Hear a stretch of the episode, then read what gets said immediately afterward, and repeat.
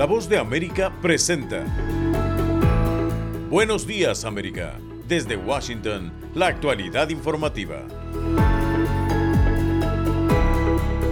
La Cámara de Representantes anticipa un juicio político contra el secretario de Seguridad Nacional Alejandro Mayorkas por el manejo de la crisis migratoria.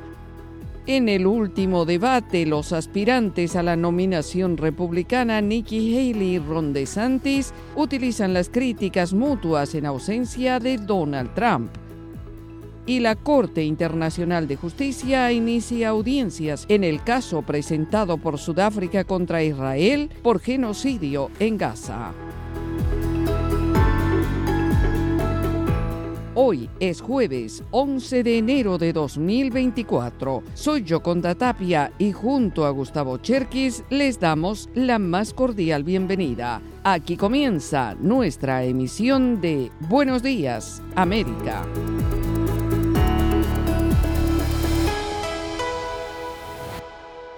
Y comenzamos con la información. Un comité en el Congreso de Estados Unidos realizó la primera de cuatro audiencias programadas para definir si se enfrentará un juicio político al secretario de Seguridad Nacional, Alejandro Mayorkas. Héctor Contreras informa.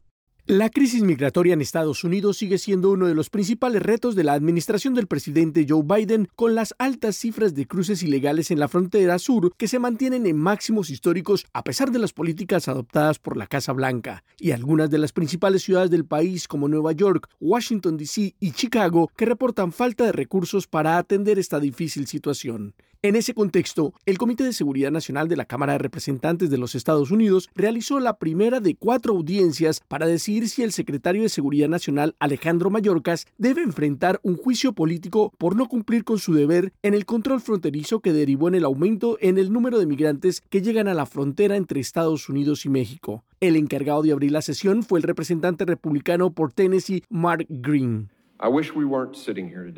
Desearía que no estuviéramos sentados aquí hoy. Desearía que estos trámites no fueran necesarios. Deseo que nuestra frontera sudoeste fuera segura. Deseo que nuestro gobierno estuviera cumpliendo las leyes aprobadas por el Congreso y haciendo su trabajo para mantener seguro al pueblo estadounidense. Desafortunadamente, el secretario Mayorkas no ha hecho ninguna de estas cosas. Recientemente y durante su visita a la ciudad de Eagle Pass, en Texas, el secretario Mayorkas habló con periodistas afirmando que la situación migratoria estaba relacionada con problemas heredados de administraciones anteriores y no dudó en afirmar que la Casa Blanca afronta un sistema disfuncional que se ha venido arrastrando por décadas por lo que es necesaria una acción inmediata, afirmando que se necesitaría la autorización del Congreso para recibir fondos adicionales que permitan implementar un plan de trabajo actualizado. Desde la ciudad fronteriza, el secretario Mayorkas dijo,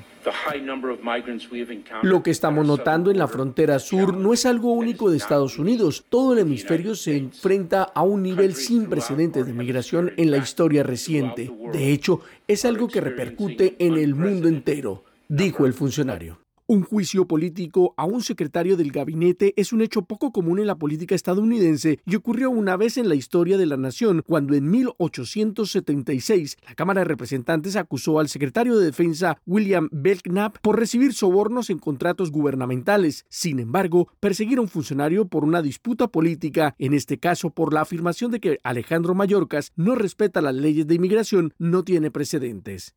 Héctor Contreras, Voz de América, Washington. Somos la voz de América desde Washington, D.C.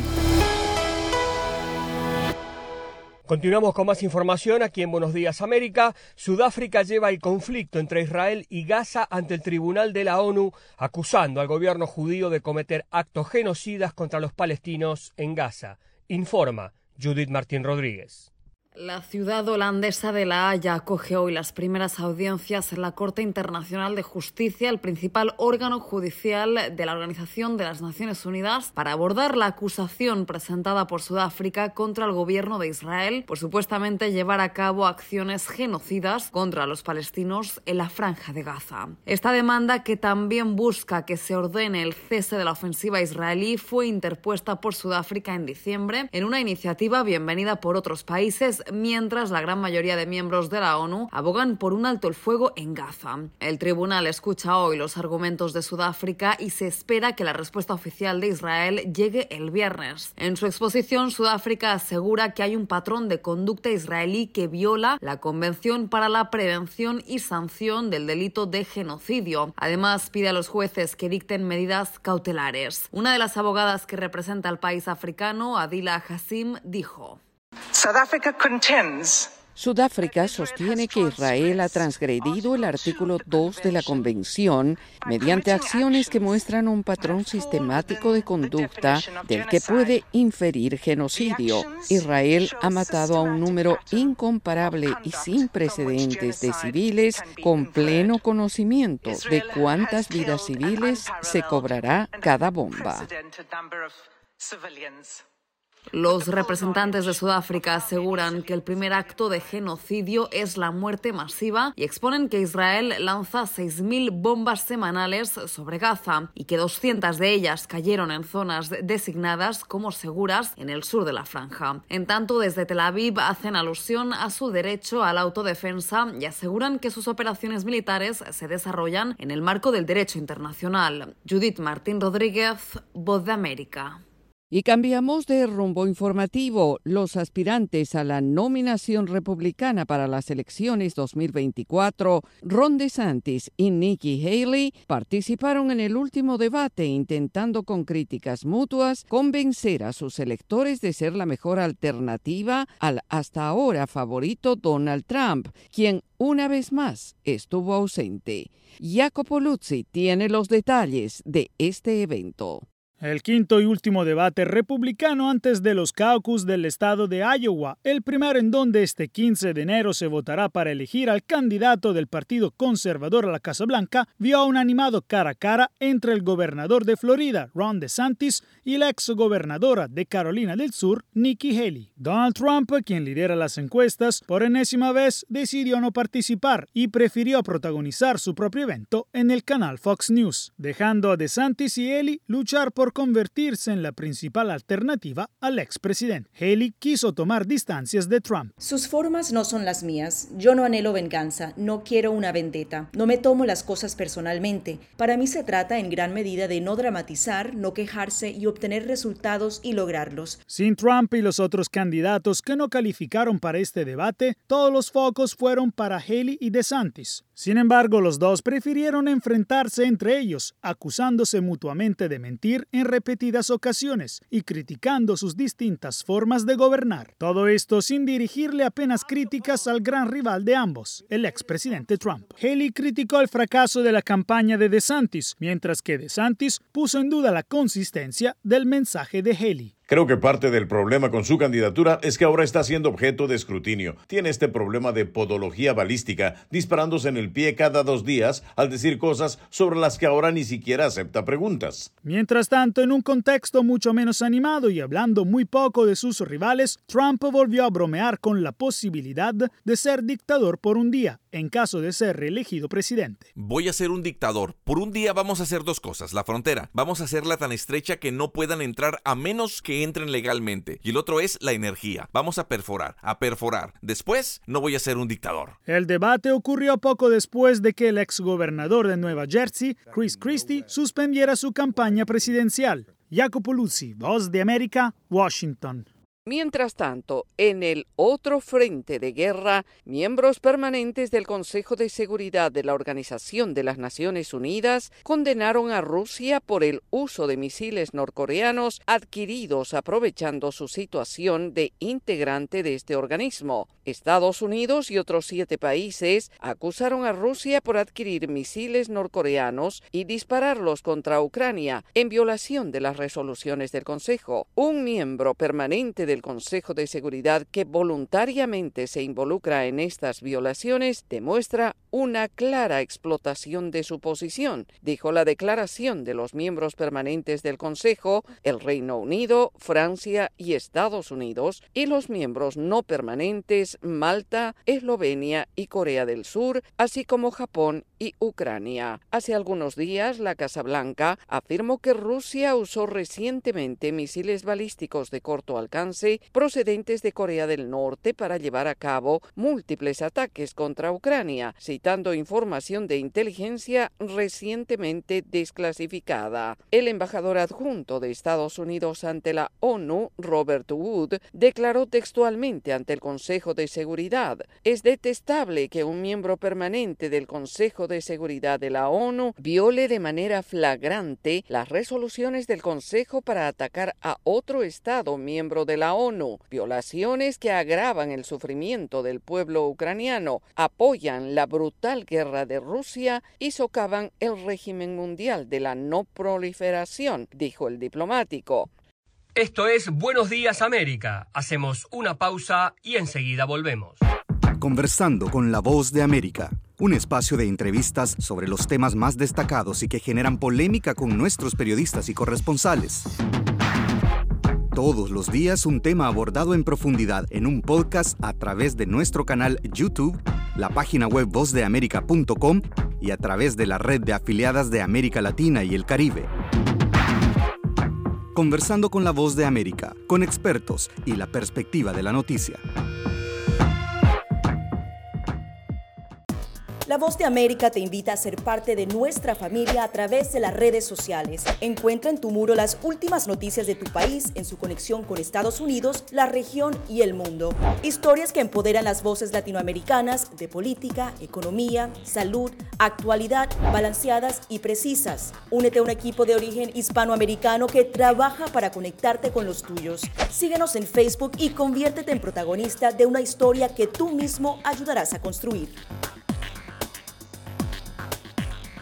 Seguimos con más información aquí en Buenos Días América. Las Fuerzas Armadas de Ecuador patrullan todo el país y han sometido a más de 300 terroristas, liberado a 41 personas que se encontraban secuestradas y han atacado guaridas de antisociales en las últimas horas. Giselle Jacome tiene el informe. Hoy Ecuador amanece con datos que revelan la acción del trabajo conjunto entre las Fuerzas Armadas y la Policía Nacional. Se reportan 329 terroristas detenidos, 5 abatidos, 28 recapturados que habían huido de las cárceles y 41 personas liberadas que se encontraban en manos del crimen organizado. Los patrullajes y la aplicación del estado de excepción parece estar dando resultados positivos. Sin embargo, lo que aún no logran es dar con el paradero de José Macías Villamar, alias Fito, por lo que se lo incluyó en el programa de recompensas que Estados Unidos financia en Ecuador. Este peligroso sujeto es líder de los choneros, presunto brazo armado del cártel de Sinaloa en Ecuador. El jefe del Comando Conjunto de las Fuerzas Armadas, contraalmirante Jaime Vela, mencionó que sus efectivos están trabajando coordinadamente y enfrentan directamente a las bandas más peligrosas. Los 329 detenidos, eh, terroristas detenidos, obedecen básicamente a tres organizaciones terroristas con las que nos hemos enfrentado, que son tiguerones, lobos y choneros. En tanto, el presidente Novoa agradeció la muestra de unidad de la Asamblea Nacional por el apoyo al decreto ejecutivo 111 que permite a las Fuerzas Armadas actuar en contra del terrorismo. Quiero agradecer y felicitar a los asambleístas que hoy dieron muestra que el país es lo primero. Y con una votación histórica se acaba de aprobar la ley No Más Apagones que apoya a la inversión y ayuda a generar empleo.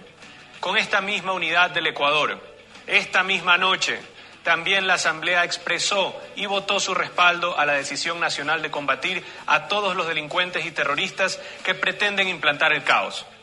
Mientras tanto, el presidente Daniel Noboa recibe el respaldo de la ciudadanía por la presencia de las Fuerzas Armadas en las calles para combatir el crimen organizado. Giselle Jacome, Voz de América, Quito. En tanto, el gobierno peruano declaró emergencia en la frontera norte del país con Ecuador frente a la crisis que enfrenta esa nación. El informe con Silvia González. La fuga del narcotraficante José Adolfo Macías, alias Fito, ha causado alarma en el Perú y una de las primeras medidas que ha tomado el gobierno es declarar emergencia en la frontera norte que colinda con departamentos de Tumbes, Amazonas, Cajamarca y Loré. Los ministros del Interior, Víctor Torres, y de Defensa, Jorge Chávez, viajaron hasta el departamento de Tumbes para monitorear el refuerzo policial y el de las Fuerzas Armadas en el lugar. El ministro de Defensa, Jorge Chávez, informó sobre el tema. Lo primero es proteger nuestra zona de frontera en coordinación con la policía para evitar el ingreso de organizaciones criminales y que puedan incidir en la seguridad de nuestra población. Y lo segundo es seguir con el trabajo entre las Fuerzas Armadas del Perú, entre las Fuerzas Armadas del Ecuador, para luchar contra los ilícitos que se vienen produciendo en la zona de frontera. Por otro lado, el ministro Jorge Chávez señaló que no hay conocimiento oficial de que el armamento utilizado en Ecuador sea de las Fuerzas Armadas del Perú y agregó que solo existe información sobre el incremento de contrabando de material de guerra a ese país, motivo por el que se realiza una auditoría hace algunos meses. Por su parte, el ministro del Interior, Víctor Torres, informó que se está realizando trabajo conjunto con las autoridades de Ecuador e hizo un llamado a la calma a la población peruana, asegurando que lo ocurrido en dicho país no sucederá en el Perú. Lo que ha pasado en Ecuador, le puedo decir al país, a la población entera, que quede en Ecuador. Ese señor que se ha fugado de la cárcel y otras bandas delincuenciales que han efectuado acciones delictuosas en ese país, quedan ahí. Acá no va a pasar nadie, porque el control va a ser este minucioso y estricto y fuerte. Por el momento, el gobierno de Perú ha descartado el cierre de fronteras y se ha reforzado la vigilancia con el despliegue policial por tierra y por aire, realizándose sobrevuelos en helicóptero y el uso de drones. Silvia González, Voz de América, Perú. Esto es Buenos Días América. Hacemos una pausa y enseguida volvemos. La Voz de América presenta La Mochila, un podcast que te acerca a las historias de los migrantes, sus sueños, retos, experiencias y luchas que cargan en sus espaldas. Encuéntralo en nuestra página web y en nuestro canal de YouTube. Hollywood, Broadway teatro, redes sociales, fotografía, estilos de vida, jazz, festivales y conciertos, premios a lo mejor del cine. Tres minutos con lo más destacado de la música popular estadounidense e internacional y las noticias del espectáculo. De todo un poco en el mundo del entretenimiento de lunes a viernes con un servidor Alejandro Escalona, desde La Voz de América en Washington.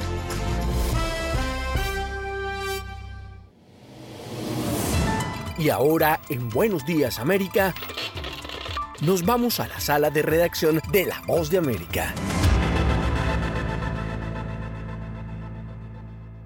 El presidente de Guatemala, Alejandro Yamatei, compareció ante la Organización de los Estados Americanos en Washington para reafirmar que su gobierno entregará el poder este domingo luego del complicado proceso electoral que vivió el país. Esta es una actualización de nuestra sala de redacción.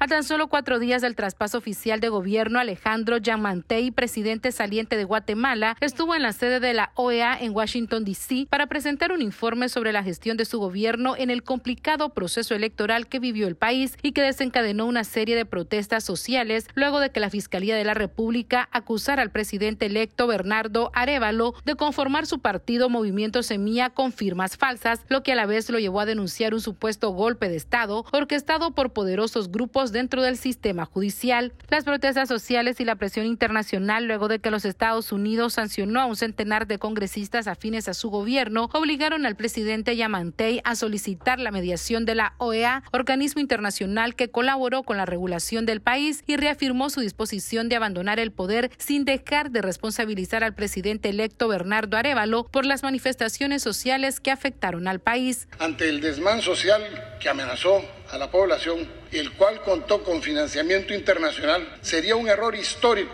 no consignar la responsabilidad del presidente electo, don Bernardo Arevalo, quien llamó a manifestarse contra la autoridad del sistema judicial. Por su parte, Luis Almagro, secretario general de la OEA, destacó la participación del organismo hemisférico en la observación de la primera y segunda vuelta electoral que se realizaron en Guatemala y dijo sentirse satisfecho de que finalmente el trabajo llegue a buen término y reiteró al presidente su compromiso internacional de respetar la democracia. Usted, señor presidente, se ha comprometido pública y reiteradamente a respetar el traspaso de poder este domingo 14 de enero de 2024. cada una de las veces ha reafirmado y ha puesto su integridad. Durante su visita a Washington, el presidente guatemalteco también sostuvo reuniones con legisladores del Congreso de los Estados Unidos para discutir las relaciones de cooperación y trabajo conjunto. Sala de redacción, Voz de América.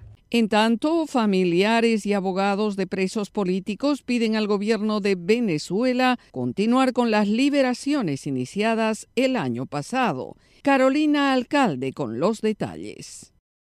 Organizaciones defensoras de derechos humanos y familiares de personas consideradas presos políticos se pronunciaron para exigir al gobierno del presidente Nicolás Maduro su liberación. Teres Lima Lavé, directora de la organización Justicia y Proceso Venezuela, asegura que al menos 35 de los 286 presos políticos que aún registran en el país padecen enfermedades graves que deben ser tratadas. Enfermedades que finalmente, sin ser atendidas, pueden ocasionarle la muerte a estos 35. No quiere decir que el resto no esté enfermo, pero fueron las que detectamos con informes médicos. Yo quiero destacar dentro de estas enfermedades algunas que realmente causan impacto, que es la de Orlando Laufer. Él tiene un tumor aracnoide en la base del cerebelo, megacisterna de 4 centímetros. Megacisterna significa que se está llenando de agua. Cuando ese tumor explote, le va a causar la muerte de manera inmediata. Necesita quimioterapia y radioterapia y no le está siendo suministrada. En tanto, Yajaira Forero, defensora de derechos fundamentales, recordó que 11 personas consideradas presos políticos han muerto bajo custodia del Estado y sostiene que existen diversos mecanismos para otorgar libertad a los presos políticos, entre ellas medidas humanitarias, indultos, leyes de amnistía general y fórmulas de cumplimiento de penas. Y que está en las manos del gobierno, porque ni siquiera de los jueces, del gobierno, utilizar para darle la libertad a los presos políticos. A finales del mes pasado, el gobierno de Estados Unidos liberó a Alex Saab, un cercano aliado del presidente Maduro, como parte de un intercambio por ciudadanos estadounidenses encarcelados en Venezuela. Unos 24 venezolanos considerados presos políticos también fueron excarcelados. Carolina Alcalde, Voz de América, Caracas. Somos la Voz de América desde Washington, D.C. Feria de Tecnología Las Vegas 2024, una cobertura especial de La Voz de América. La Voz de América continúa la cobertura de la Feria Tecnología Las Vegas 2024 y allí está nuestro enviado especial, Alex Segura. Hola Alex, qué gusto hablar contigo. Igualmente, Gustavo, pues aquí estamos una jornada más en la feria esta maravillosa aquí en Las Vegas.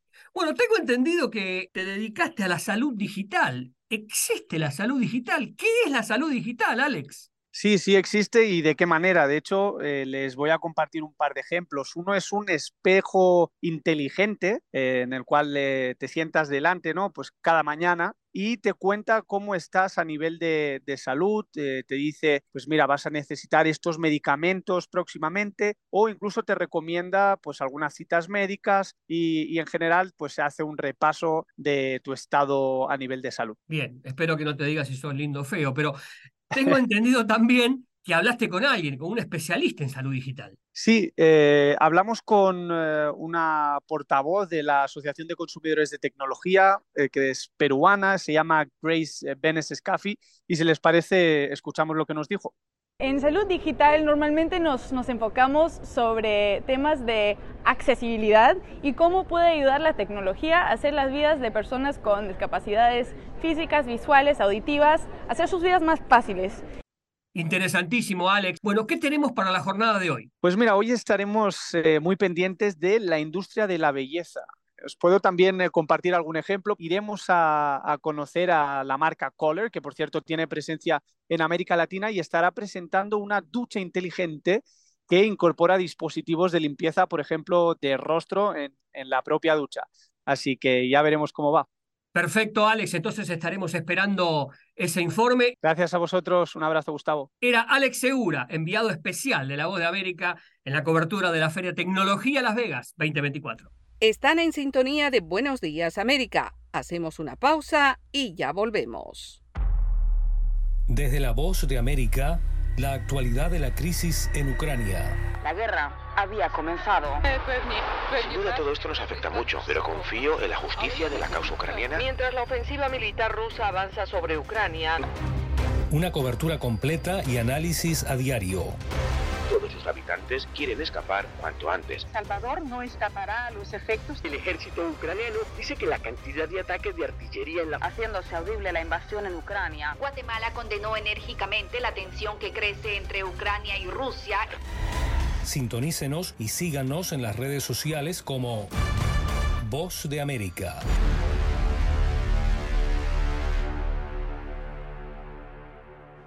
De costa a costa. Toda mi familia está en... De frontera a frontera. ecuatorianas que están llegando... Los sucesos que ocurren en todo Estados Unidos y más impactan a Latinoamérica. A quien le hacemos un llamado para que esté... Estados Unidos al día. De lunes a viernes, la información con Tony Cano. Desde la Voz de América en Washington por su emisora local favorita en América Latina. Conversando con la Voz de América, un espacio de entrevistas sobre los temas más destacados y que generan polémica con nuestros periodistas y corresponsales. Todos los días un tema abordado en profundidad en un podcast a través de nuestro canal YouTube, la página web vozdeamerica.com y a través de la red de afiliadas de América Latina y el Caribe. Conversando con la Voz de América, con expertos y la perspectiva de la noticia.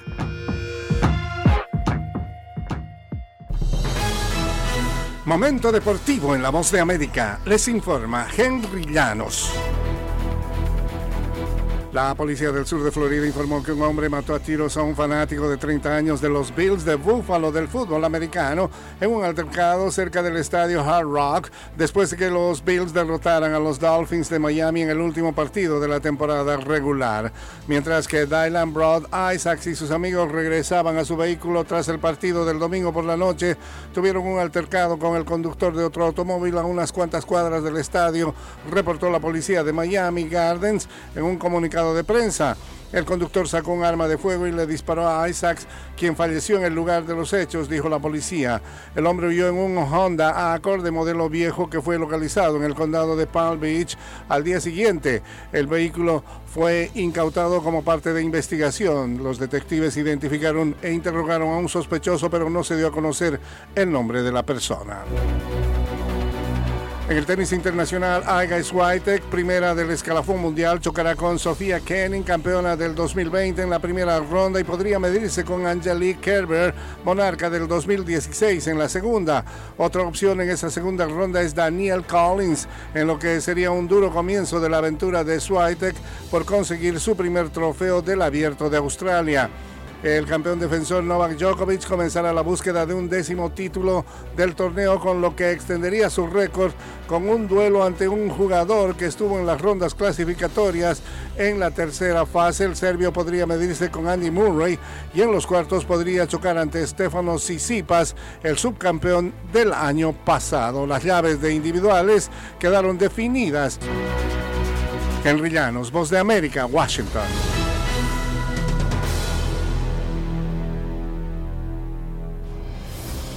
David Bowie tiene calle propia en París. Desde Washington le saluda Alejandro Escalona. Esta es la voz de América. Esta semana París inmortalizó a David Bowie al nombrar una calle en su honor en el distrito 13, en lo que habría sido su cumpleaños 77, el lunes, que también fue el del rey del rock and roll Elvis Presley.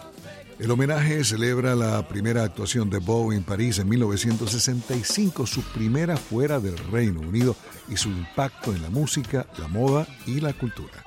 En otra calle, en el Paseo de la Fama de Hollywood, William Dafoe ahora tiene su propia estrella.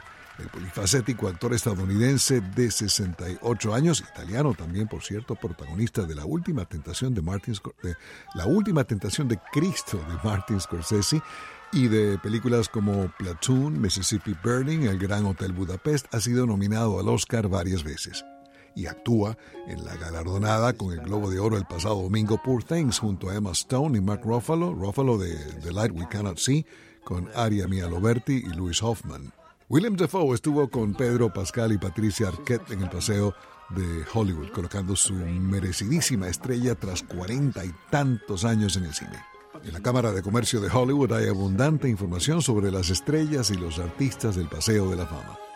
Rumbo al fin de semana de museos y atracciones aquí en la capital estadounidense para ver qué tiene de nuevo el Museo del Aire y Espacio, leemos las reseñas de las autobiografías de Barbara Streisand y Britney Spears. La de Britney habla de su ascenso a la fama, matrimonios, relaciones, familia, su padre, obviamente. Muy interesante, descubrimos cosas de ella que no sabíamos. La de Streisand es otra historia con su música y películas. Pasamos de niños a adolescentes y nos quedamos en adultos jóvenes gracias a la narrativa de que el tiempo es relativo y de que podemos estar y contar varias historias en el multiverso. Los de David Bowie en París nos parece súper importante. Rue Bowie se encuentra entre el Jardín Botánico Jardin de Plat y la Biblioteca Nacional. Voz de América, radio, entretenimiento. Son las noticias del espectáculo.